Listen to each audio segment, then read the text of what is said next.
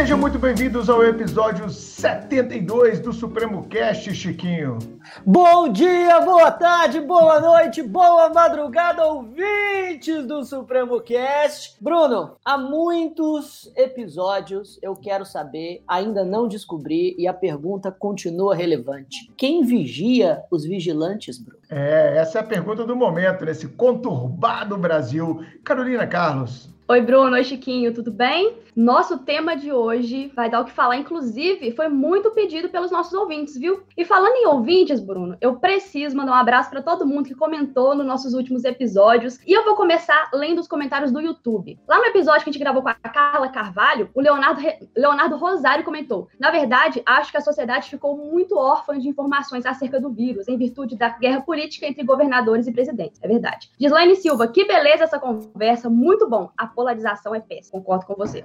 Tivemos muitos comentários também no episódio com Bernardo Nogueira. A Stephanie Alves comentou: incrível, me fez repensar e muito sobre o positivismo. O Rafael comentou: vocês estão disponíveis no Spotify? Estamos, Rafael, em todas as plataformas de podcast e também no YouTube, onde você comentou. Estevão Ogione comentou: sem dúvidas, um dos melhores episódios. Muito obrigada, Estevão. E pra gente encerrar os nossos comentários, tivemos também muita gente comentando ali no episódio com Plauto. A Fernanda Dorini comentou: gente, que show foi esse? Sensacional, parabéns a todos. Muito obrigada, Stephanie. Tabata Filizola, que episódio maravilhoso. E o Júnior comentou, gostei demais do episódio. Parabéns, pessoal, mais uma vez. E pra gente adentrar ao nosso tema de hoje, a crescente utilização da internet como fonte de informação tem nos permitido o acesso a diversas áreas do conhecimento. Atualmente, todas as notícias sobre ciência, política e sociedade estão ao nosso alcance, nos permitindo emitir opiniões e formar nossas próprias conclusões sobre os mais diversos assuntos. E com o direito não é diferente. Inúmeros conteúdos jurídicos são publicados diariamente, permitindo que toda a população conheça um pouco mais sobre o mundo jurídico e sobre seus direitos e deveres. A atuação do legislativo, do executivo e do judiciário também tem se tornado cada vez mais acessível à comunidade jurídica e também à comunidade não jurídica. Nesse sentido, um tema que sempre ocupa as pautas de discussão no direito e fora dele é o ativismo judicial. Todo mundo comenta, mas será que sabemos mesmo o que isso significa? Afinal, o que é o ativismo? Como surgiu? É sinônimo de judicialização da política? Quais os seus perigos? Tem como evitar esse ativismo? Qual o limite de atuação do Poder Judiciário? E para nos explicar tudo sobre isso e muito mais, o Supremo Cast recebe hoje um convidado brilhante, não é isso, Bruno Zampier? É, cara, hoje é daqueles convidados de peso que enchem o nosso coração de orgulho aqui como condutores do Supremo Cast. Eu fiz o convite a ele, meu amigo de longa data, Alexandre Freitas Câmara. Todo mundo conhece o Alexandre,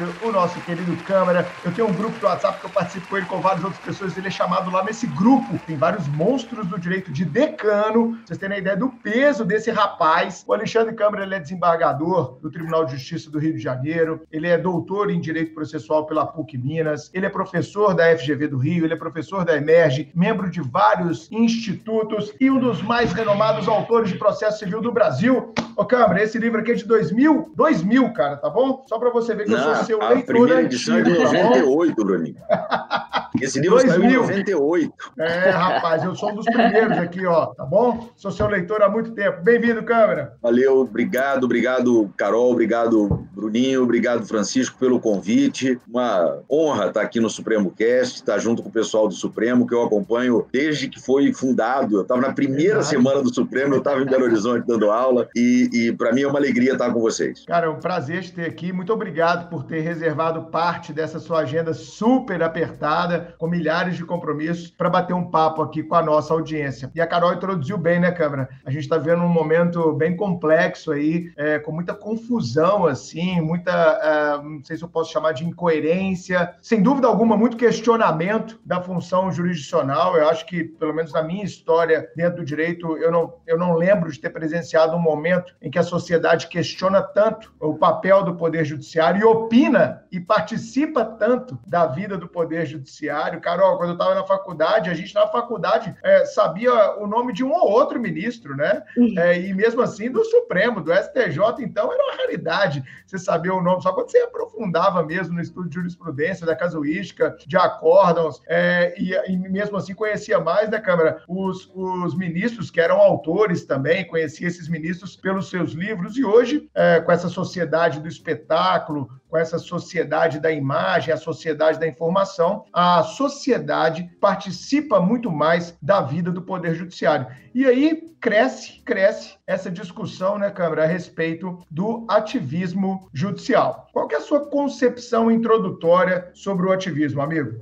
Bruno, é, antes de eu falar propriamente do ativismo, eu queria fazer uma observação que eu acho que é importante. Né? Você disse que é, nunca a sociedade participou tanto dos debates sobre a atuação do judiciário, sobre a atividade jurisdicional. Isso é muito bom. Tá? Eu, uhum. eu, eu, não posso deixar de registrar isso. Isso é muito Perfeito. bom. É, num Estado democrático de direito, é preciso que haja aquilo que o Tarufo chamava de controle difuso da atividade jurisdicional. Né? Então, uhum. a sociedade controlando, né? debatendo, discutindo e se posicionando em relação à atuação do judiciário. Porque a, a possibilidade de controle dos atos de poder pela sociedade é fundamental numa democracia. Né? Perfeito. A, a, a controlabilidade, para usar outro termo do Tarufo, a controlabilidade é é, inerente ao Estado democrático. Então, isso é muito bom. Tá? Verdade. É, o ativismo judicial, né, que é uma, é uma forma de exercício da judicatura, da, da, da, da atividade jurisdicional, é, esse gera amores e ódios. Ninguém que estuda é, a jurisdição, seja por que enfoque for, seja pelo enfoque do direito processual, seja pelo enfoque do direito constitucional, da teoria do Estado, ninguém consegue ser indiferente ao ativismo. Né? Ou você é um defensor do ativismo ou você é um, um, opositor do ativismo.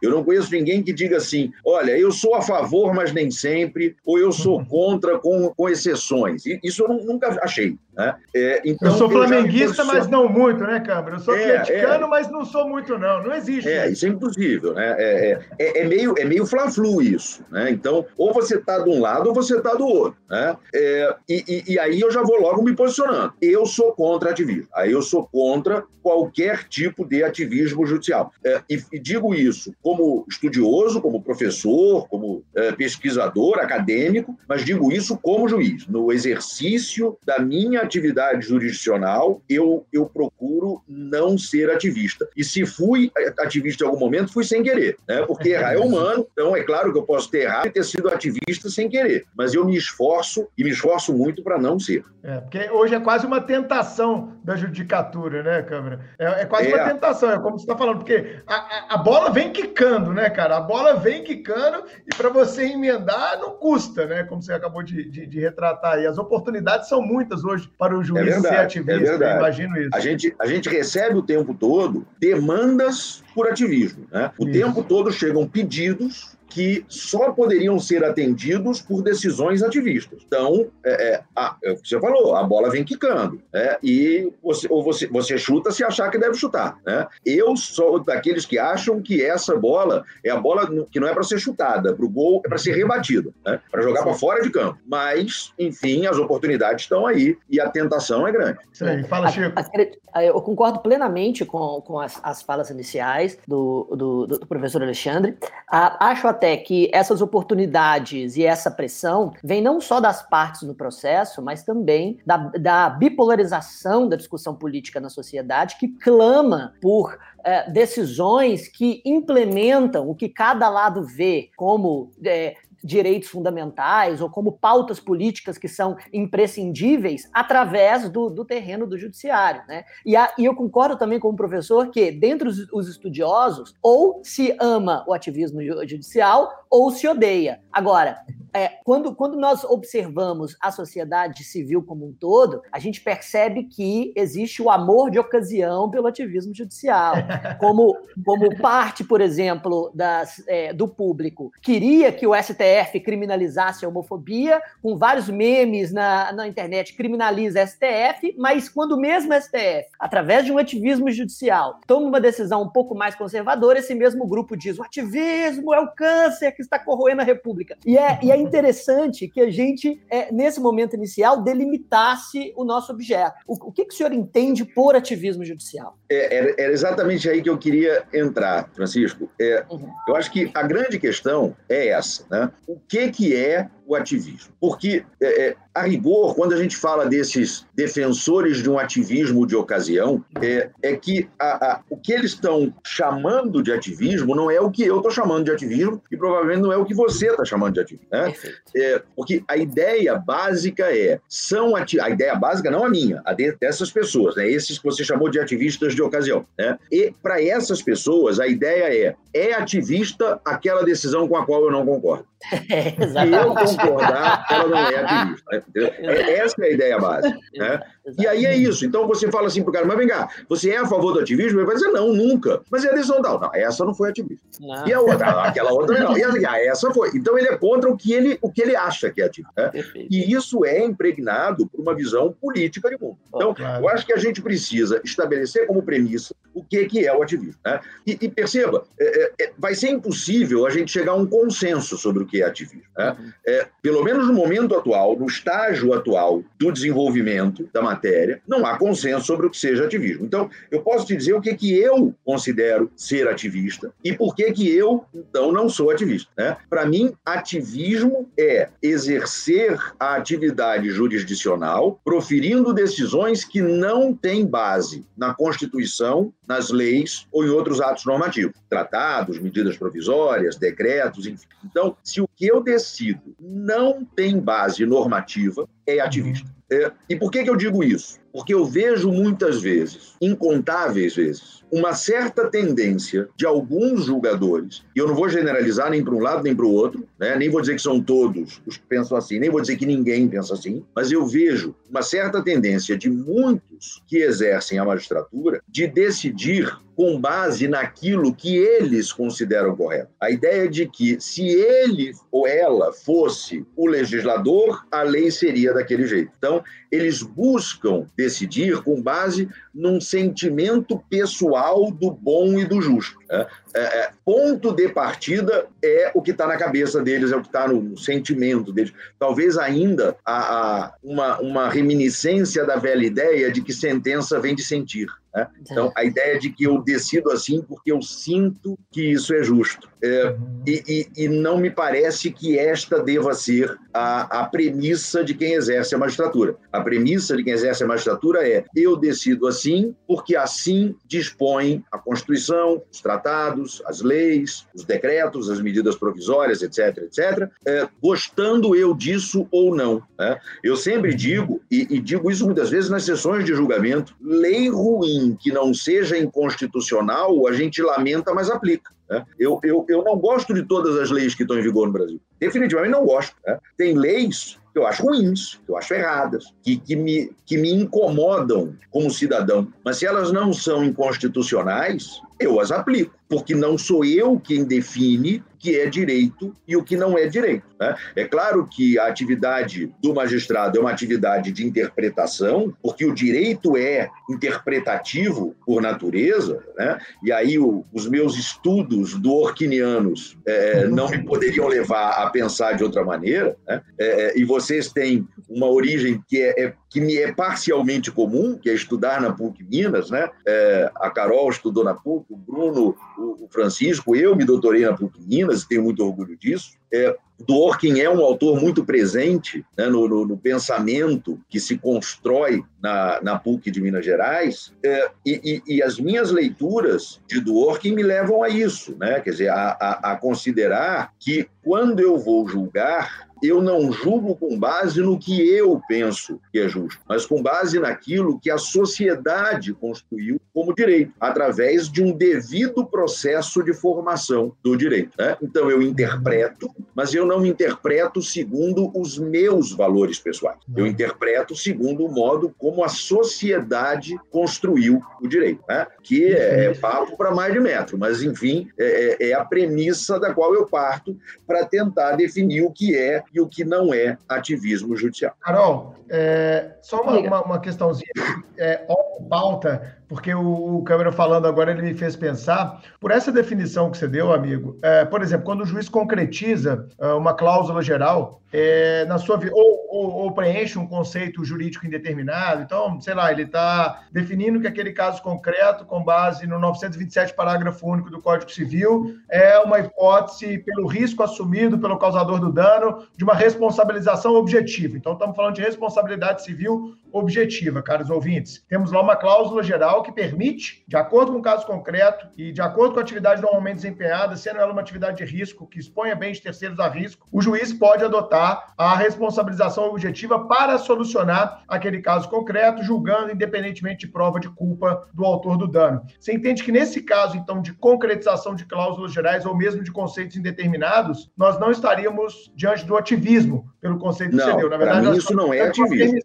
nós estamos diante de uma permissão do legislador, então isso está dentro das isso. regras do jogo, não é isso? Exatamente, isso está dentro de uma regra pré-estabelecida. Né? E aí caberá ao juiz, interpretando o sistema, dizer se naquele caso concreto aquela regra vai incidir ou não. Né? Eu vou te dar um exemplo, Bruno, exatamente a partir do 927, parágrafo único. Exatamente a partir disso. Né? É, a, a, eu participei de um julgamento há pouquíssimo tempo. Né? O julgamento terminou 3 a 2 Você vê como, uhum. como a questão é difícil né? e, e, e como é, isso, decidir de uma ou de outra maneira não significa que se tenha sido ativista ou não. Tá? É, qual era a questão? Veja só, um, um uma, um caminhão de, de lixo, né, que não era da concessionária de serviço público de, de, de, coleta de lixo, era dessas empresas privadas que, tem, que são contratadas para coleta do chamado lixo especial, né? Que é, é aquele lixo que é produzido por restaurante, hospital, tal, que é um lixo de grandes uhum. proporções. Então, esse caminhão estava parado na rua, porque eles tinham parado ali para coletar o lixo de um estabelecimento ah. qualquer. O caminhão está parado, foram lá os funcionários pegar o lixo, o motorista está ali, é, vem um carro pela esquerda, é, entra na frente do caminhão para entrar numa garagem. Só que na hora que esse carro está passando, o caminhão andou e bateu nele. E aí começa uma discussão. O caminhão já estava andando quando ele fez a manobra, ou ele já estava passando na frente do caminhão quando o caminhão andou? Começou essa discussão, não tinha câmera de segurança, não tinha imagem, então ficamos na dúvida. Houve culpa do, do motorista do caminhão ou não? Essa era a discussão. No primeiro grau, o juiz julgou isso com base na, na ideia de responsabilidade subjetiva. Ele falou: olha, aqui não tem uma relação de consumo, é um acidente de trânsito comum, responsabilidade subjetiva e, portanto, não tem prova da culpa, não tem que indenizar. Recurso ao tribunal, o relator foi na mesma linha, o segundo a votar votou na, na mesma linha e eu divergi. Eu falei, não, peraí, peraí, aqui aplica o 927, parágrafo único. O cara que, a empresa que bota um caminhão de lixo na rua está gerando um risco de acidente de trânsito. E fui buscar um acórdão do STJ, que era um caso muito interessante, que eram caminhões de uma indústria que levavam a, a, o que era fabricado nessa indústria da fábrica para os depósitos que ficavam em outro lugar. Para isso, eles tinham que passar por uma estrada. E os caminhões eram tão pesados que abalaram a estrutura de casas na margem da rodovia, de tão pesados, de tantas toneladas que esses caminhões tinham, passando ali várias vezes por dia ao longo do dia. E o STJ disse: olha só, se eles, para desenvolver a atividade deles, têm que botar caminhão pesado na rua, na estrada, e isso abala a estrutura da casa, então o risco é criado por eles, eles têm que indenizar. Da mesma forma, pensei eu, se uma empresa bota caminhão na rua para recolher lixo, isso gera um risco de acidente, o risco foi criado por eles, que querem desenvolver essa atividade. Né? Porque se eles botassem essa coleta de lixo para ser feita por gente que vai puxar carrinho, aqui no Rio a gente chamava de burrinho sem rabo, né? era aquele cara que puxava um carrinho cheio de entulho atrás, né? aí não vai gerar esse risco. Então, para mim, aplicava o 927, parágrafo único. Mas aí não é uma questão de ativismo, é uma questão de interpretação de um, uma base normativa que nos foi dada. E aí, claro, pode ter divergência divergência. Você pode interpretar de um jeito, eu posso interpretar de outro. Mas ativismo, isso não é. Então, eu fiquei vencido. Foi 3 a 2 no sentido de que precisava provar a culpa, mas nem o meu voto era ativista, nem o voto vencedor era. Aí era uhum. simplesmente uma questão de divergência sobre o campo de incidência do, da norma. Né? Isso não é ativismo. Isso definitivamente também, não é ativismo. E para passar a palavra para a Carol, você acha que isso também vai se dar naquelas questões em que há uma discussão de aplicação de princípios, princípios que estão Sem consagrados dúvida. nas normas? Porque Sem muito dúvida. se critica né, decisões principiológicas. Espera lá, é, é. pode ter uma decisão principiológica que seja ativista, pode ter uma decisão principiológica que não seja ativista. É, eu acho que a gente tem que pensar em, aí em várias coisas. Né? Primeiro, ah. é, o que são e para que servem os princípios. Né? Segundo, Boa. se é possível inventar princípio. Né?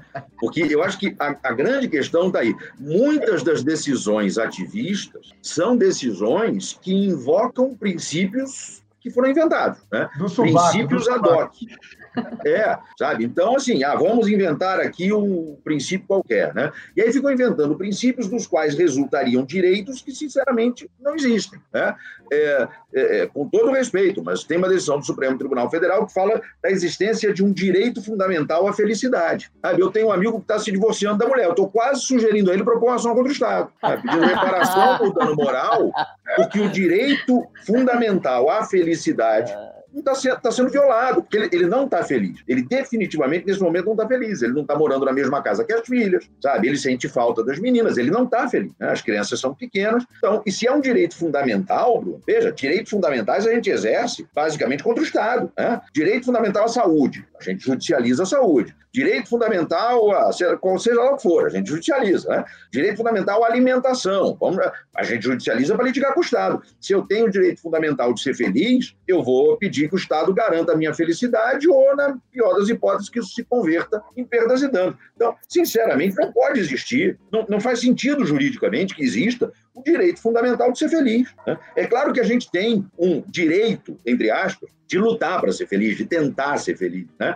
Mas isso não pode ser um direito juridicamente reconhecido. Isso não faz nenhum sentido. Isso Sabe o é, que, isso, é me plano, lembra? É, isso me lembra. E aí, psicológico, né? Pois é. E aí me permitam essa, essa, é, é, essa referência. É, anos atrás eu fui participar de um congresso num país é, europeu que costuma estar fora do, do, roteiro turístico das pessoas, que é a Lituânia. Um belíssimo país, aliás, onde eu já fui duas vezes e fica aqui já uma dica antecipada de roteiro de viagem para o dia que brasileiro puder viajar para o exterior de novo. Né? É, a Lituânia é um lindo país. E na, na, capital da Lituânia, Vilnius, tem um bairro que é um bairro boêmio, muitos artistas. Eles dizem que é a Montmartre de lá. É meio, é. enfim, Santa Teresa aqui para quem é do Rio de Janeiro é. e tal. É um bairro que tem muito ateliê de, de, de artista plástico. Chama-se O Pico. E nesse bairro eles criaram, resolveram criar uma grande brincadeira que virou uma atração turística. Eles proclamaram a independência do bairro. De brincadeira, claro. A prefeitura da cidade embarcou na história. Então, quando você entra no bairro, tem uma placa: Bem-vindo à República de Upico. Quando você sai do bairro, tem uma placa: é, Agradecemos pela sua visita à República de Upico. O Dia Nacional é 1 de abril, porque é o dia da mentira. Né? E tem uma Constituição. Eles fizeram uma Constituição de brincadeira. E é muito legal isso. Se você procurar na internet, você vai achar em inglês, provavelmente. E tem um artigo dessa Constituição, da Constituição de Upico, é, que eu acho muito legal. Diz assim: todo homem tem direito de morrer. Parágrafo único. Como morrer é um direito, só o exerce quem quiser. Percebeu?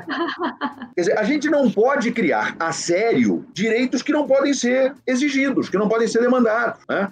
Se eu tenho o direito de morrer, se morrer é um direito, eu só exerço se eu quiser. Então, pronto, resolvi que eu não vou exercer. Resolvi que eu vou ficar aqui para semente. Lamento informar, meu amigo, não tem ordenamento jurídico que te permita realizar isso. Né? Então, a gente não pode pensar o direito assim, porque senão o direito vira uma brincadeira. E direito Excelente. é coisa séria. Excelente. Ô, Carol, eu vou te passar a palavra, mas antes eu tenho que fazer um depoimento, porque ele falou da Lituânia. Ah. Eu não sei se ele vai se lembrar disso. Uma vez a gente estava dando aula lá em Salvador, ô câmera, e a gente era 2007, 2006 o ano, lá no Sejus na época. E a gente pegou o mesmo voo para voltar. Eu morava no Rio na época, né? Então a gente estava voltando junto para o Rio. Aí eu cheguei no aeroporto, ô câmera, o que, que você está lendo? Ele, ah, eu estou lendo aqui o, o, Código de Processo Civil da antiga Iugoslávia. Eu falei, ah, vá pra puta que pariu, velho. O cara tava lendo o Código de Processo Civil da antiga Iugoslávia, cara. Então o cara falar que dá palestra na Lituânia é mole, viu, Carol? É contigo.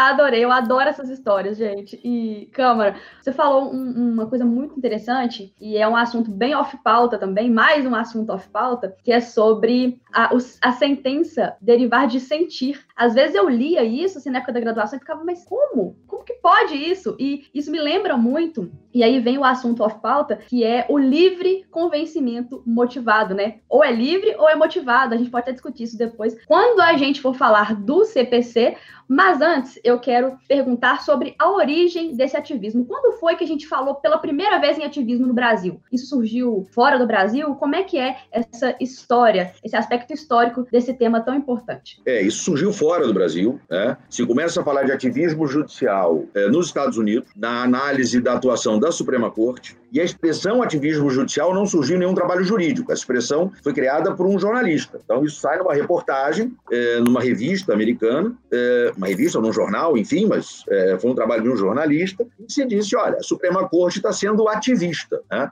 É, e não é isso que se espera de uma Suprema Corte e tal. E a partir daí, a expressão começa a ser usada é, para descrever é, o modo de atuação, primeiro da Suprema Corte americana e depois do Judiciário no mundo inteiro, né? Isso se espalha dos Estados Unidos para o mundo, é, com base nessa ideia. Quer dizer, quando você vê um judiciário, primeiro a Suprema Corte dos Estados Unidos, depois o judiciário, é, indo além daquilo que se espera com base na Constituição e nas leis, ela é mais ativista. Né? Quando ela se contém mais, né, quando tem uma autocontenção, ela é menos ativista ou nada Então, é, isso surge mesmo nos Estados Unidos. E no Brasil, essa discussão começou é, no período pós-Constituição de 88. Né? Começou devagarzinho, é, bem devagarzinho, até porque no início do período da Constituição de 88, a, Suprema, a nossa Suprema Corte, o Supremo Tribunal Federal, é, tinha muito de autocontenção, né? mas de alguns anos para cá, eu arriscaria dizer aí de uns 20 anos para cá, com a composição do tribunal já completamente alterada, essa discussão foi ganhando mais força. E, e, ganhou cada vez mais força, porque passou a ser objeto de estudo dos acadêmicos. Né? Então, a gente tem acadêmicos de todas as linhas de pensamento né, é, que foram estudar fora do Brasil ou que ficaram mesmo por aqui, é, mas que se, se dedicaram a estudar essa matéria. É, e alguns, claro, são favoráveis, outros não são, enfim, né, essa não é, acaba não sendo a grande questão do ponto de vista acadêmico, né, porque a gente pode ser livre para defender um lado ou outro, e esse é o bonito da, da liberdade, né, é, mas a gente tem, de alguns anos para cá, principalmente uns 20 anos para cá, é, estudos muito importantes sobre o ativismo em geral e sobre eventuais posturas ativistas do Supremo Tribunal Federal. Então, quando a gente olha para a obra de autores como Lênio Streck, como Marcelo Catoni, é, como Virgílio Afonso da Silva, Jorge Zabud, né, a gente vai ver vários juristas é, estudando e estudando muito profundamente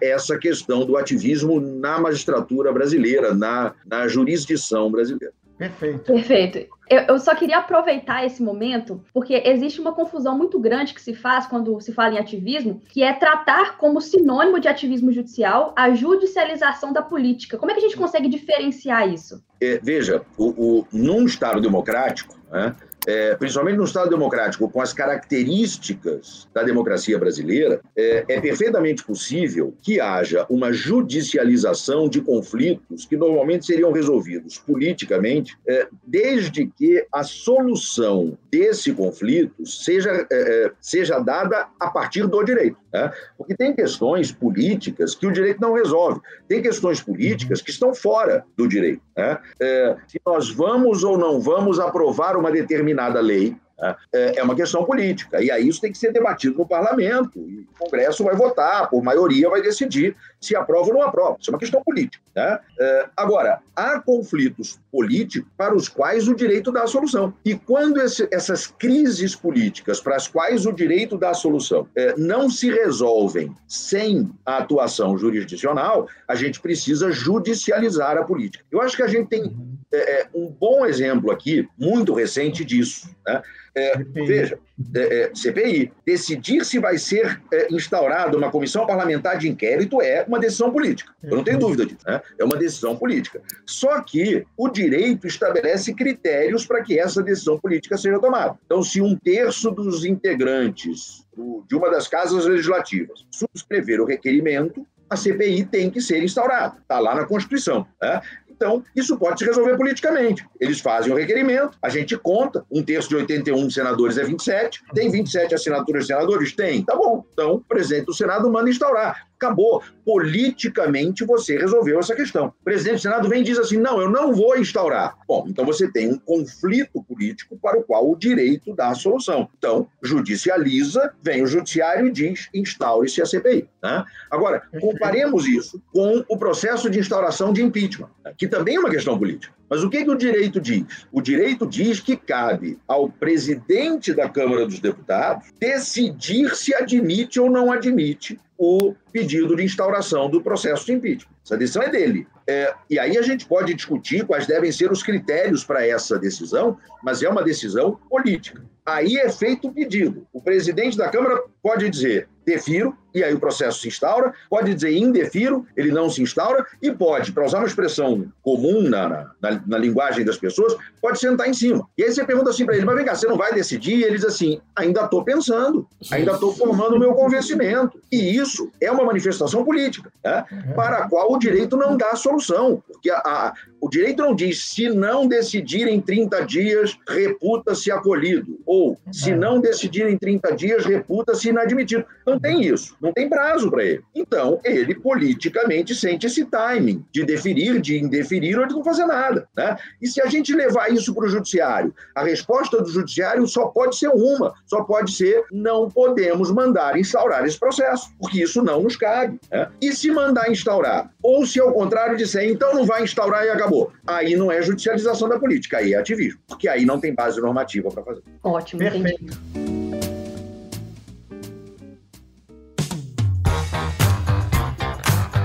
Sobre toda essa, essa, essa conversa, muito, muito esclarecedoras as suas palavras, eu também sempre desconfiei que ativismo judicial fosse uma, um termo mais jornalístico do que, do que jurídico, muito, muito esclarecedor saber disso, mas ah, ah, você já disse que o, o, ativismo judicial seria justamente essa decisão que foge ao ordenamento jurídico positivo, que foge à, à, à Constituição, à, à, à legislação, aos, aos, decretos que, que, as, que a regulamentam e, e, e etc. É, e que isso poderia ser, portanto, uma judicialização da, da política quando o juiz a, acaba vestindo as calças do legislador e decidindo em cima de uma discricionariedade que pertence a outro poder. Perfeito, isso tudo está muito claro. Agora, é, Quais seriam é, especificamente a, a, os limites ou a, ou, ou a, forma de se uh, talvez fiscalizar ou, ou, impor que esses limites fossem respeitados, levando em consideração que nenhum ativismo judicial admi, uh, admite que uh, a sua decisão é, é extra-direito positivo, não é? Sempre é, quase todos os, os juízes e ministros do STF, ao claramente decidir de maneira ativista, é, é, esconde em fundamentos a interpretação é, de algum princípio ou de alguma norma é, dizendo, na verdade, que o, que o ordenamento, que, que o ordenamento, alguma interpretação lógico-sistêmica ou teleológica, permite chegar àquela conclusão. Quais seriam, então, os, os limites e a forma de exercer esses limites do, do, é, do ativismo judicial com base no que, que você já, já expôs? É, a gente precisa reconhecer, Francisco, que em grande medida é, o,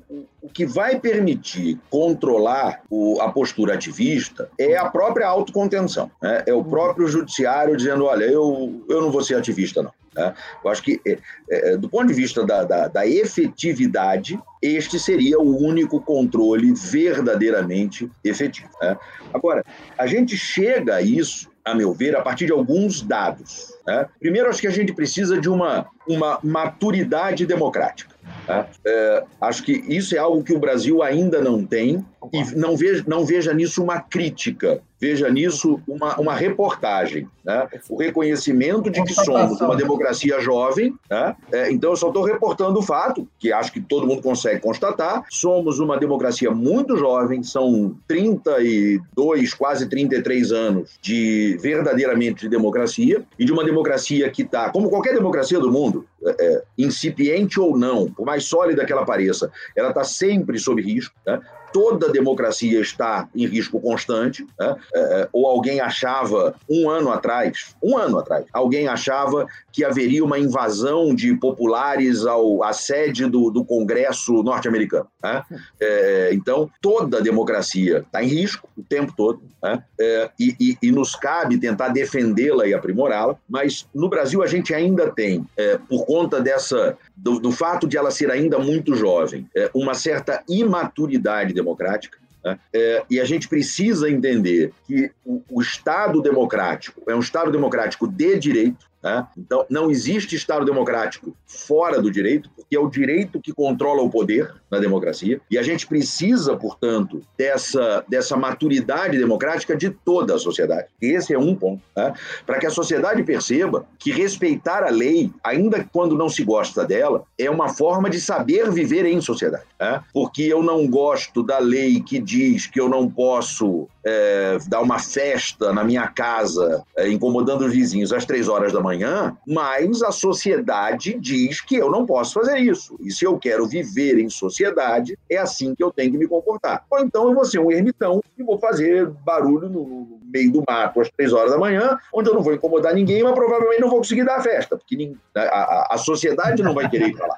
Né? Então, eu acho que esse é um dado. A gente precisa de um amadurecimento democrático da sociedade. Uma outra coisa que a gente precisa é de, de um certo constrangimento doutrinário. Né? A gente precisa muito que a academia seja ouvida e que constranja o, o, o tribunal, o juiz, que atua uh, desse modo, né? desse modo que é, é, é, um modo egoísta de atuar, porque é atuar esquecendo que ele é agente de um Estado é, que ele representa de modo impessoal e passa a atuar em nome próprio, de acordo com seus próprios valores e com seu próprio modo de ver o mundo. É, a gente precisa exigir impessoalidade também do juiz, né? não só do administrador, mas também do juiz. E esse é um tema que me interessa há muito tempo. Né? Eu escrevi sobre exercício impessoal da jurisdição civil em 2003. Veja, tem 18 anos que eu escrevi pela primeira vez sobre esse tema é, com uma, um, um, artigo que acabou gerando uma. O título do artigo acabou gerando uma expressão que muita gente usa até hoje, né? Quando se fala é, de decidir com base no direito e não nos seus critérios pessoais, se fala muito hoje em exercício impessoal da jurisdição. Né? E, e, a primeira vez que essa expressão foi usada foi nesse artigo meu, publicado em 2003 na revista da Emerge. Então, nós estamos falando aí já de 18 anos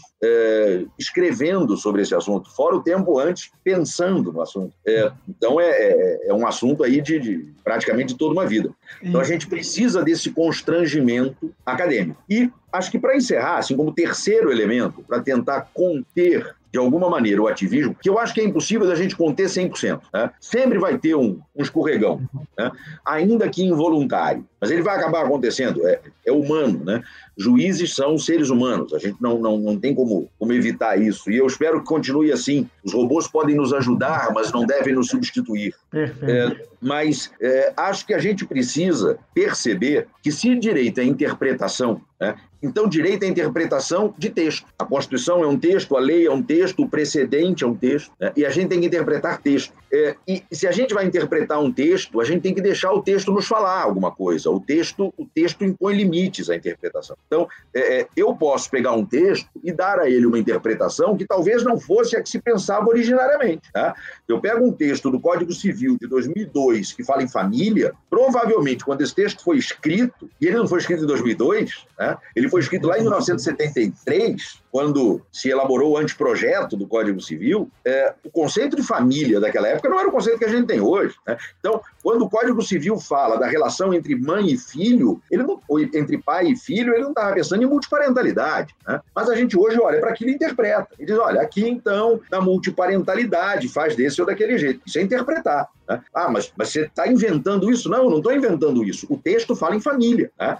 O que acontece é que a percepção do que seja família mudou com o tempo. Então, eu estou respeitando o texto e estou atribuindo um sentido a esse texto com base no mundo em que eu vivo hoje. Né? Agora, é, é, de outro lado, eu não posso pegar um texto que diz que algo é proibido e dizer que se no texto está escrito que é proibido, então é permitido. Aí eu estou ultrapassando o limite semântico do texto. Né? Se o que o texto diz que é proibido deveria ser permitido, então nós precisamos alterar o texto normativo. Então vamos fazer uma emenda constitucional, vamos fazer um projeto de lei, vamos alterar o texto normativo e permitir o que antes era proibido. Não tem problema. Isso é uma decisão política. Agora, eu não posso, como juiz, dizer, não, está escrito que é, que é proibido, mas eu acho que devia ser permitido, então eu vou dizer que houve uma mutação constitucional. Não, mutação constitucional não pode mudar o sentido da palavra. Né? Mutação constitucional não pode pegar uma coisa e dizer que ela quer dizer exatamente o oposto. Né? o texto impõe limites à interpretação. Né? E aí, Francisco, só para fechar isso, né, esse ponto, você falou em interpretação teleológica. eu morro de medo de interpretação teleológica. Eu também. Eu, é, eu morro de medo, sabe por quê? Porque a interpretação teleológica é aquela que busca os objetivos da lei. Exato. Mas olha, toda vez que eu perguntei para a lei qual era o objetivo dela, ela ficou quieta, não me respondeu. Né? É, é, e eu, eu olho para ela sério, digo assim, pô, lei, conversa comigo, me dá um sinal. Ela não me dá. Né? É, a, o que a gente chama de interpretação com base no objetivo da lei é, na verdade, interpretação com base no objetivo do intérprete. Né? Exato. Né? Parece sempre um exercício de psicografia, né? É, sabe, é, é, é, a busca da realização dos objetivos do próprio intérprete. Então, interpretação teleológica, sinceramente, é uma coisa que a gente tinha que tirar do, do vocabulário jurídico. A gente tinha que acabar com isso. Né? Porque quem é que está autorizado a dizer qual é o objetivo da lei, qual é a finalidade da lei? Ah, a finalidade da lei é ser lei é, é servir como lei, a partir dela a gente aplicar e construir resultados. Mas identificar finalidades, objetivos, isso é subjetivista demais para o meu gosto. Perfeito, cara. Entrando um pouco é, no ativismo é, e passando ao CPC, o CPC de 2015, é, a gente vê lá é um reforço daquilo que acho que um grande reforço né, do CPC de 2015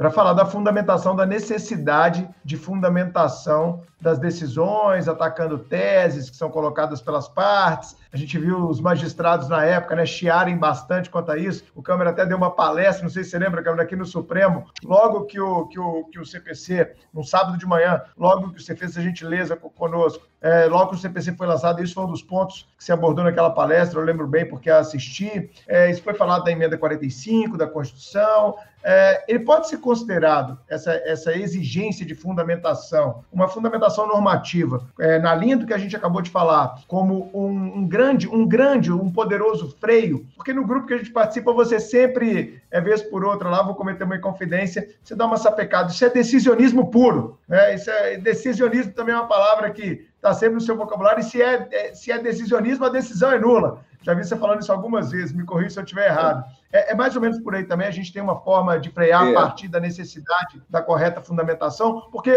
ao que me parece, pelo esse nosso papo, o ativismo não resiste muito a, a, uma, a uma investigação de fundamentação, né? ele, vai, ele vai escorregar nessa casca de banana, concorda? Vai, vai. O, o, controle é pela fundamentação. Né? É, o controle vai ser feito pela fundamentação. Então, quando a, a Constituição diz que toda decisão tem que ser fundamentada, e o Código de Processo Civil se limita a dar um passo além e, e dizer como é que não se fundamenta, né? e perceba que o código, muito inteligentemente, ele não diz o, o que, que eu devo fazer para fundamentar. Ele diz o que, que eu não posso fazer. Olha, se você fizer assim, não está fundamentado. Né? O que ele faz é enumerar certas situações de decisão mal fundamentada e dizer, olha, essa é tão ruim que equivale a não haver fundamentação nenhuma. Né? Então, a rigor, que o CPC faz é isso lá no 489, parágrafo 1.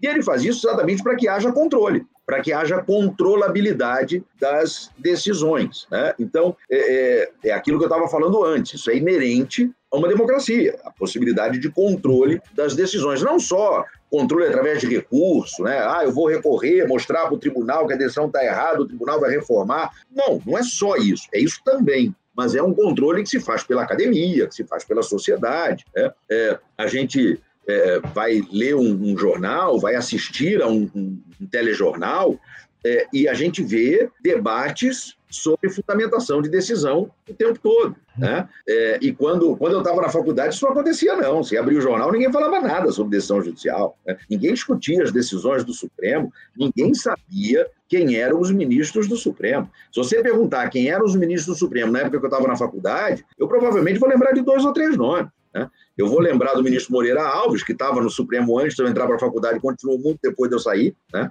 É, e vou lembrar de mais dois ou três ali, vou lembrar do ministro Nery da Silveira, é, enfim, né? e mais, mais um ou dois, porque é, eu fui pesquisar o Sepúlveda, quando o Sepúlveda entrou, eu, eu tava, é, quando o Sepúlveda entrou, eu estava na faculdade, estava terminando a faculdade quando ele entrou, é, mas é isso, eu vou fazer um esforço aqui para lembrar de um ou de outro né, ministro do Supremo. E se você perguntar hoje, a gente sabe a composição do Supremo na ordem de antiguidade. A gente sabe, ah, o atual presidente é o ministro Fux, depois virá, não sei o quê, né? A gente sabe na ordem de antiguidade. É, então, é um negócio que naquela época não passava pela cabeça de ninguém.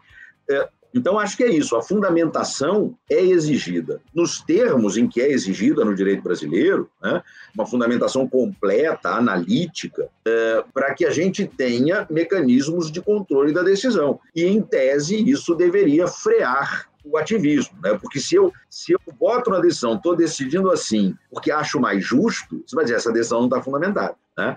Estou decidindo assim, porque se eu fosse o legislador, essa teria sido a solução. Você vai dizer, não, está errado isso, né? Estou decidindo assim, porque embora a lei diga uma coisa, eu acho que deve ser outra, está errada essa decisão. Então, é, a, a, exigência de exposição dos fundamentos permite controle. Câmara, e pensando nessa fundamentação das decisões, a gente também consegue chegar nos precedentes, que foi também uma inovação, digamos assim, né? uma grande importação que o CPC fez é, quando ainda era discutido. Então, tivemos a fundamentação das decisões, tivemos o que eu falei anteriormente sobre a, a retirada do livre né, convencimento motivado, e também tivemos os precedentes. E existe uma discussão muito grande na doutrina, que é sobre se existe mesmo um sistema de precedentes no Brasil, e aí uns vão falar que não, que os precedentes são prejudiciais, que vão engessar o sistema, outros já vão dizer que não, que sim, a gente precisa dos precedentes para que consigamos manter uma coerência, uma estabilidade e uma, uma é, observância ali, a, até uma, a teoria de Dworkin mesmo, né? E aí eu te pergunto, você acha que, com relação aos precedentes, eles também funcionariam como um freio para esse ativismo ou não? Eles realmente ingestam o sistema?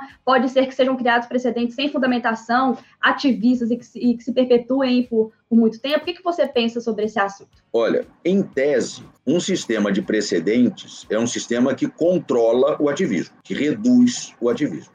Né? Um sistema com, com, vinculação a precedentes, ou qualquer nome que se queira dar a isso.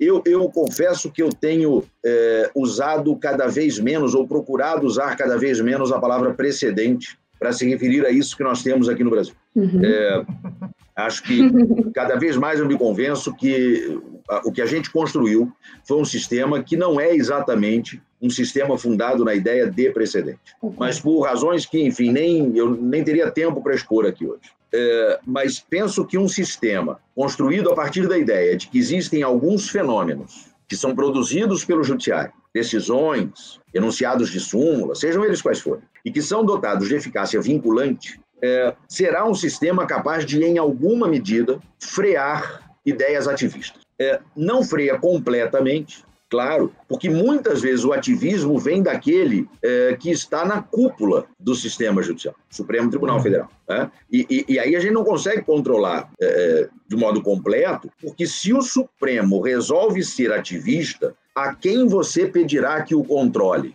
Né?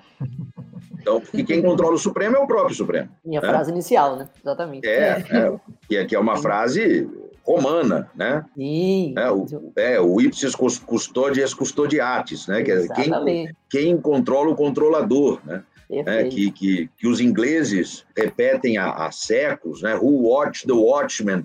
Quem gosta de, de história em quadrinho conhece exatamente. bem essa frase. Né?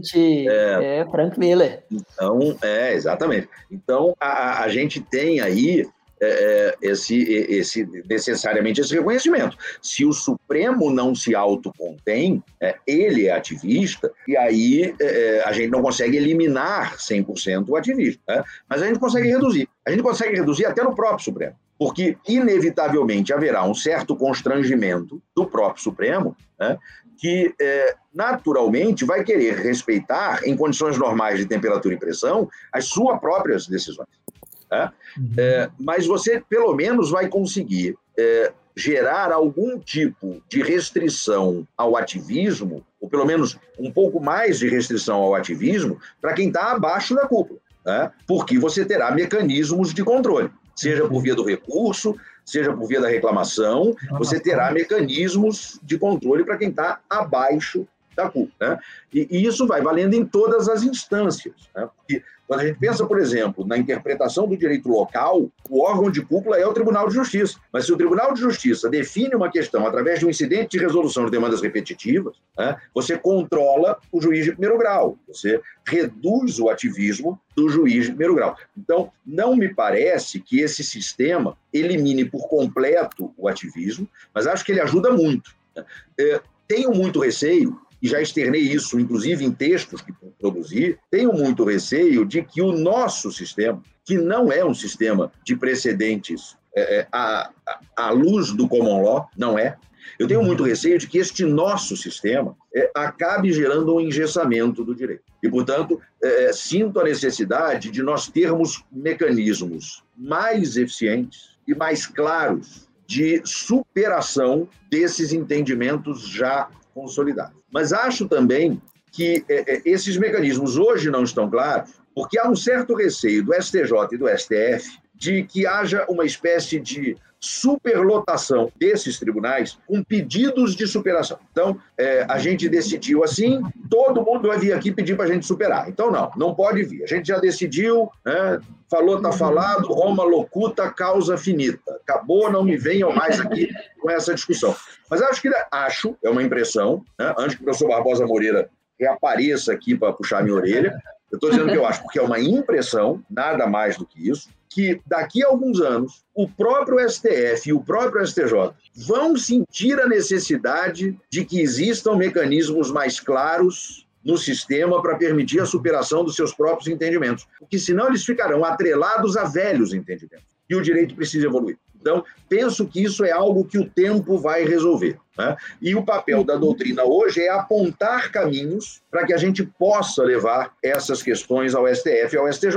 E a doutrina tem feito isso, tem discutido muito, mas tem feito isso, apontando sugestões para que a gente possa tentar promover essa superação. Perfeito. Eu tenho visto, né, Chico, é, o próprio STF, através do seu plenário, superar alguns ativismos que a gente vê de alguns ministros em decisões monocráticas, né, Câmara? Seguindo a linha do que você colocou, o plenário, o pleno, tem sido um, um, grande censor ou um grande controlador dentro dessa perspectiva que você acabou de colocar para a gente. Mas antes da pergunta do Chico, eu queria é, colocar uma questão que ela sempre é levantada quando se fala de ativismo, é, que é a morosidade do poder judiciário, do poder legislativo. Poxa, a Constituição estabeleceu essa previsão, o legislativo não faz porcaria nenhuma então, dentro de uma ideia de pseudo-harmonia ou de pretensa harmonia dos poderes, alguém tem que fazer o Estado implementar esse tipo de política. Afinal, ela está consagrada na Constituição, há uma omissão legislativa, taca-lhe o pau judiciário.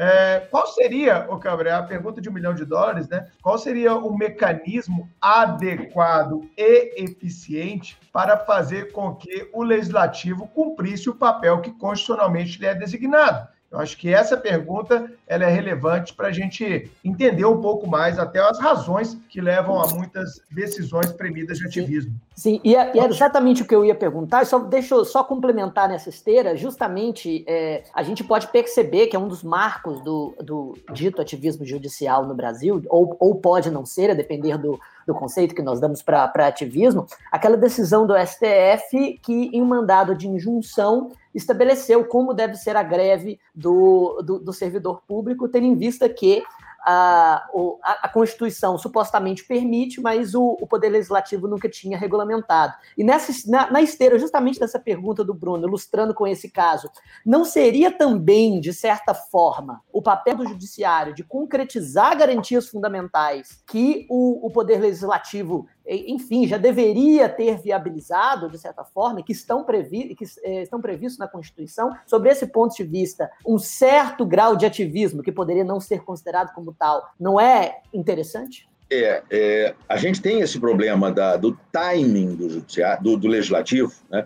Eu não vou nem chamar de morosidade, vou chamar mesmo de timing. Né? É, tem uma questão de tempo do legislativo. Né? Uhum. Né? É, e, e, muitas vezes a gente tem que entender que a não existência de uma lei que a gente acha que devia existir é uma decisão política. O Congresso Nacional acha que não deve legislar sobre aquilo, né? é, porque nem sempre, politicamente, a solução adequada é editar uma lei dizendo que sim ou editar uma lei dizendo que não. Uhum. Muitas vezes, a melhor decisão num dado momento político é não fazer a lei e deixar aquele espaço ali aberto. Né? É, então, acho que a gente tem que também aí buscar os limites. É, a gente tem um, um, um, instrumento de judicialização é, constitucionalmente previsto, que é o mandado de injunção. Né? É, e durante muito tempo se discutiu qual era o alcance do mandado de injunção, o que, que se podia fazer com o mandado de injunção. Essa discussão desapareceu por conta da lei que regula o mandado de injunção, a Lei 13.300, né? É, e ali o, os limites da atuação do judiciário estão muito bem postos. Né?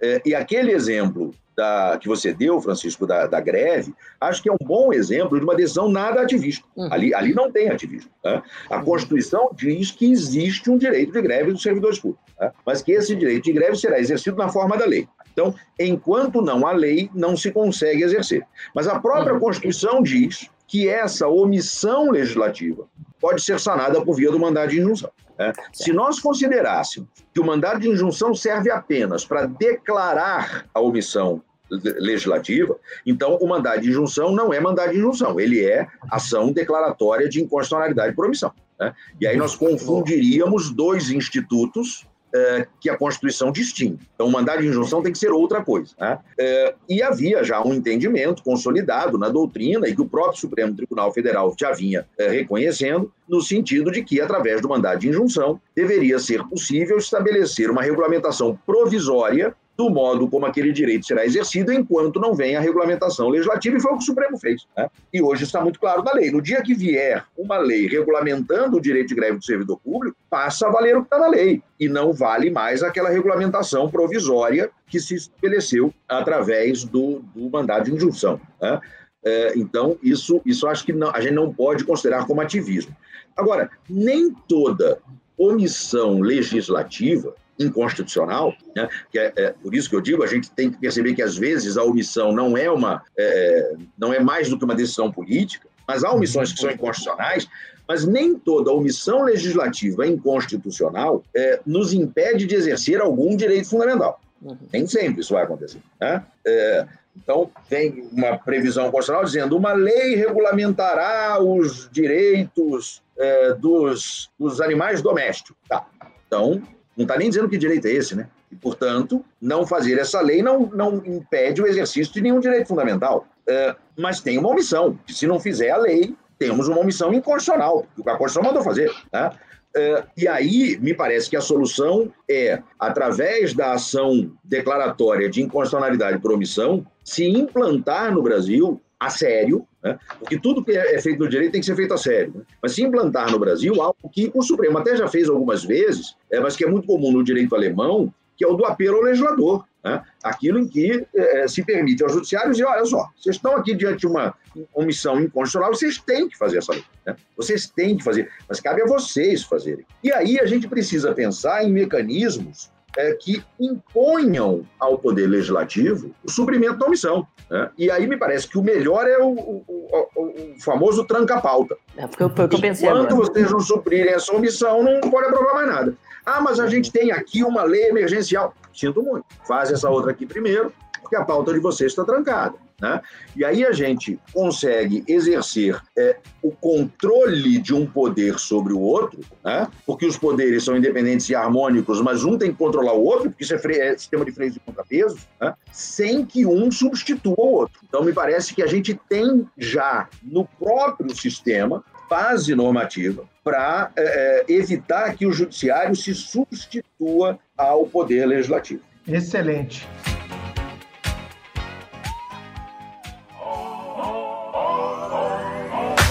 Para a gente caminhar aí para o final, a gente falou muito o que é ativismo, você traçou a origem histórica, falamos aqui de alguns problemas, mas eu queria te perguntar sobre algo que eu li estudando para esse episódio, que falava sobre bom ativismo e mau ativismo, que até tem relação com o que a gente acabou de falar aqui, né? Se isso é ativismo ou não, e se a, a implementação de políticas públicas e de direitos e garantias fundamentais justificam essa, essa ativismo. Diante de tudo que a gente falou, eu, eu queria te perguntar qual é a sua perspectiva para o futuro, porque desde sempre a gente tem visto aí esse tema muito em alta, muitos juízes ativistas, mesmo com todas as modificações que o CPC trouxe para tentar frear, como você muito bem colocou, esse problema, a gente não tem visto muito isso na prática. Então eu gostaria de saber a sua opinião aí, a sua perspectiva daqui para frente, o que, que você espera para o futuro do nosso judiciário. Carol, eu, eu começo dizendo que para mim não existe essa história de ativismo bom e ativismo ruim. Tá?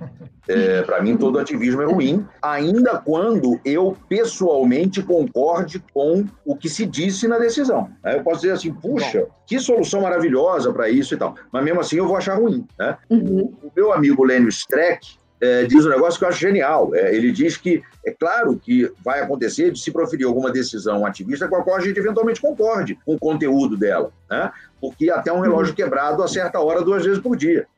Nem por isso ele deixa de estar quebrado. Então, é, é, é para mim, não existe ativismo bom e ativismo ruim. É, todo ativismo é, é ruim, porque o ativismo, ainda mais num sistema que, de alguma, em alguma medida, flerta com precedentes, é, o ativismo é um pode ser um precedente muito perigoso, né? Porque aí a gente diz assim, ah, essa, esse foi o ativismo bom, esse eu gostei. Aí quando vier o ativismo ruim, você não vai poder reclamar, você já gostou do ativismo. Né?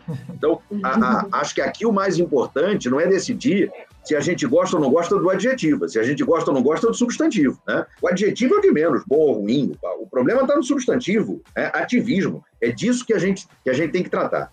Agora, perspectivas para o futuro, sinceramente, eu acho que são boas. Sinceramente, eu acho que são boas. É, acho que é, esse, é, é, é esse controle difuso da atividade jurisdicional, a que eu me referi desde o início do nosso, do nosso papo, é, permite que a gente tenha boas perspectivas. Né? a sociedade hoje está debatendo esse tema, a academia está debatendo esse tema, esse debate já chegou, claro, ao judiciário, né?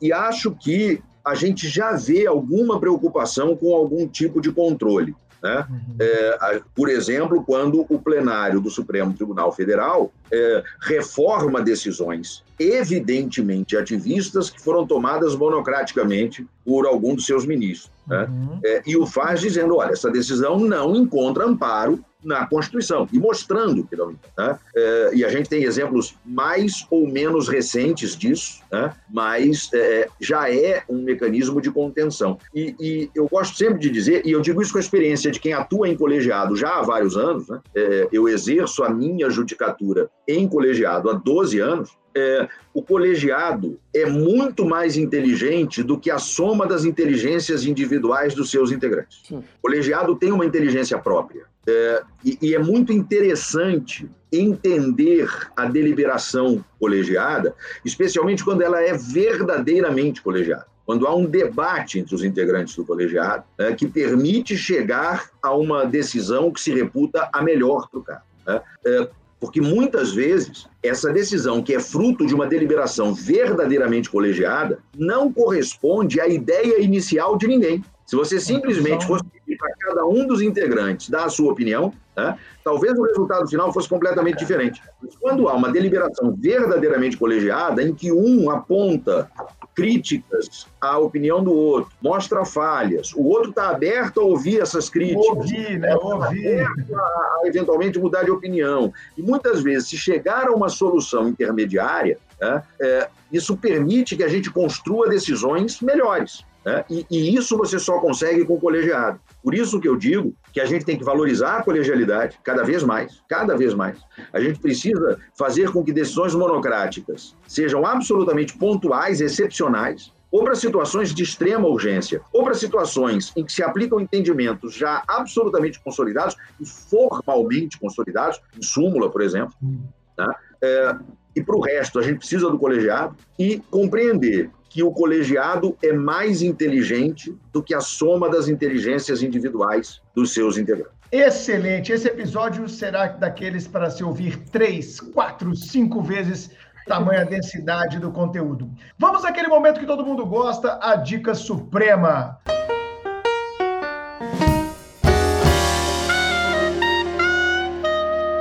Chico, o que você trouxe para a gente hoje de dica suprema, amigo?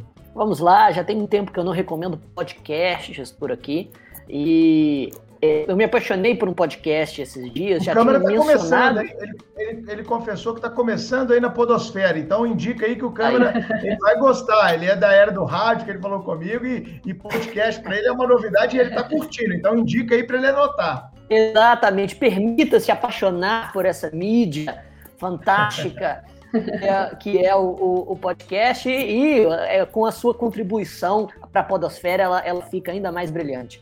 Pois bem, nós, eu me apaixonei por um podcast esses dias chamado é, Segurança dos Direitos. Eu já havia comentado ele antes, ele é feito por alguns, alguns criminólogos e, e, e criminalistas oriundos da USP. E nas últimas, e nos últimos episódios, eles, eles têm entrevistado pessoas da academia que estão fazendo teses de doutorado sobre, sobre assuntos específicos e sempre abordando tema, temas como a gente faz aqui no, no Supremo Cast, com a didática suficiente, é, com uma didática que seja claro bastante para as pessoas compreenderem, mas mesmo assim com uma, uma profundidade de quem não trata de temas importantes levianamente. Se você quiser ingressar nesse podcast Segurança dos Direitos, eu sugiro os dois últimos episódios. Um episódio sobre garantismo penal para desmistificar o que se tem dito muitas vezes no Brasil sobre o que é e o que não é garantismo, né? o que se adjetiva do, do garantismo no Brasil, fugindo da, da proposta inicial do Ferraioli, e um episódio sobre lavagem de dinheiro. O, o, o nome é Lavagem de Dinheiro e o Paradoxo Hipercriminalizador. É, eles tentam estabelecer, a partir de uh, um, um autor que escreveu uma tese de doutorado orientado por Juarez Serino dos Santos, o que seria uma criminalização devida da, da lavagem de dinheiro com base na teoria do bem jurídico e o que é essa, essa tentação de hipercriminalização da lavagem de capitais a partir de uma proposta puramente expansionista do direito penal. E ele faz isso muito bem, com fundamento doutrinário e não simplesmente com, é, enfim, é, é, com dogmatismo político. Recomendo Segurança dos Direitos, é a minha recomendação de hoje, Bruno. Segurança dos Direitos, já anotado, vou ouvir amanhã. Carolina, o que, que você trouxe pra gente, Carolzinha? Para a Dica Suprema de hoje, eu trouxe um livro do nosso convidado, Levando os Padrões Decisórios a Sério, Hum. Formação e aplicação de precedentes e enunciados de súmula. É um excelente livro para quem gosta de estudar esse tema de precedentes, súmulas, diferenças entre eles.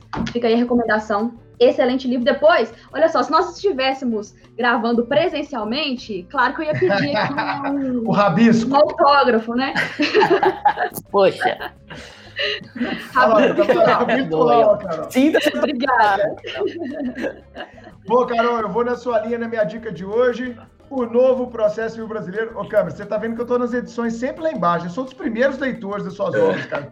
Esse aqui é a segunda edição e demorou a sair a segunda, você lembra? A primeira edição esgotou muito rápido. Quando veio o CPC de 2015, eu não consegui comprar. É, eu lecionava junto com o Câmara lá no Rio, e aí eu só consegui comprar a segunda, demorei a comprar. E é, semana passada aí saiu a sétima edição eu já conferi aqui, está disponível no site do, do, da editora do GEM, né, editorial, da Atlas, está disponível na Americanas, está disponível na Amazon, está disponível em todos, na Submarino, é só entrar na internet e pedir agora o novo processo civil brasileiro. O Câmara, eu vi lá no, no, no post né, que você fez, todo mundo perguntando, né? E, e, e, e o lições? Cadê? Cadê o manual? Não vai voltar? Vai ficar só nesse? Já responde aí, cara, porque um monte de gente vai me perguntar isso. Você já responde para a audiência gigantesca do Supremo Cast. É, eu tô. Bom, primeiro eu queria agradecer as duas dicas que, de, de livros meus, né? Eu tô escrevendo um manual em Opa. volume único, né? Na verdade, é uma, é uma mega fusão entre o Lições e o novo processo civil brasileiro. Eu estou fundindo os dois e, e, acrescentando mais um monte de coisas para virar volume uma... único, né? Porque os lições eram vários volumes, né? É, novo momento do mercado editorial. É, é, o, vai ser volume único, mas é isso, é uma fusão do lições com o novo processo civil brasileiro, com mais algumas coisas que estão entrando, né? É, e eu espero ter esse livro pronto para lançar até o final do ano. Estou escrevendo, mas não é muito fácil produzir não. uma obra dessas. Aí produzir com seriedade, também não dá para escrever claro. qualquer coisa. Agora, eu fiz o seguinte: como eu, eu, eu podia sugerir aqui algumas coisas é, não jurídicas. O convidado tem liberdade, o convidado sugere o que ele quiser. E as não jurídicas são bem melhores. Hein? É, eu me permiti trazer seis dicas. Opa, vou anotar, duas de filmes, duas de séries Bom. e duas de livros. Bora. Boa. E vocês vão ver que eu vou misturar aqui o novo e o, o tradicional. Boa. Então, dois filmes que eu queria sugerir, que estão ambos indicados para o Oscar desse ano, que eu já vi e são sensacionais. O Som do Silêncio, maravilhoso, espetacular. E o Tigre Branco, sensacional, vale muito a pena ver. Duas séries. Dois. é, integralmente. Uma série de comédia que eu acho genial, que é o Modern Family, saiu agora a 11 temporada. Eu é absolutamente genial. Para quem, quem lida com direito de família, é importantíssimo, porque mostra como é a família hoje. Né? Verdade, é, acho verdade. que o título é muito, é, é, muito legal, né? o Modern, Modern Family, né? é a família moderna mesmo. Né? É, e uma série, para quem gosta de séries policiais, que não é das mais badaladas, assim, a gente não vê as pessoas falando dela, mas que eu acho espetacular, que é uma série chamada Bosch, é, que tem no Amazon Prime. É, é, uma série espetacular, vale muito a pena, tem cinco temporadas já lançadas, né? E é uma série baseada nos livros de um escritor americano chamado Michael Connelly, é, que é um, um mega escritor de, de, de, literatura policial, é um dos mais importantes do mundo na atualidade, e o Michael Connelly é o produtor da série. Então, a série é muito fiel aos livros, é muito legal, vale muito a pena ver. Bosch. E dois livros, e aí eu fui pro, pro clássico, né? Dois livros que eu acho que merecem ser lidos, precisam ser lidos, principalmente pelo pessoal mais jovem. Né? Então, o pessoal mais velho já leu, né? mas a, a garotada precisa ler. Um é 100 Anos de Solidão, do Gabriel Garcia Marques. Eu acho que esse livro todo mundo tem que ler. E os contos de Machado de Assis para a gente poder revalorizar a língua portuguesa, que está tão em baixa. É, e ninguém escreveu melhor em português do que Machado de Assis, e os contos de Machado de Assis são absolutamente perfeitos. Então, fica aí a sugestão. Exatamente. É, comece, ah, querido ouvinte, por A Igreja do Diabo, só, pra, só porque o, o contexto brasileiro hoje pede muito. É um conto absolutamente fantástico. É isso.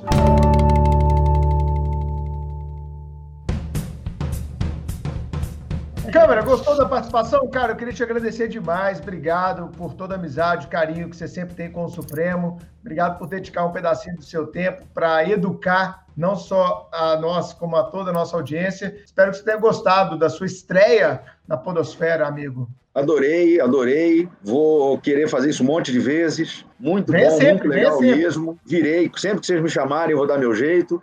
E Olha. doido para a gente poder gravar uma presencialmente, porque eu estou devendo um autógrafo para Carol agora. Por favor. Vai ganhar, vai ganhar a caneca do Supremo Cast quando a gente gravar Opa. presencialmente. Nós vamos gravar no Supremo Rio aí, viu, amigo? Boa. Fica tranquilo. Chico, Carol? Exa exatamente.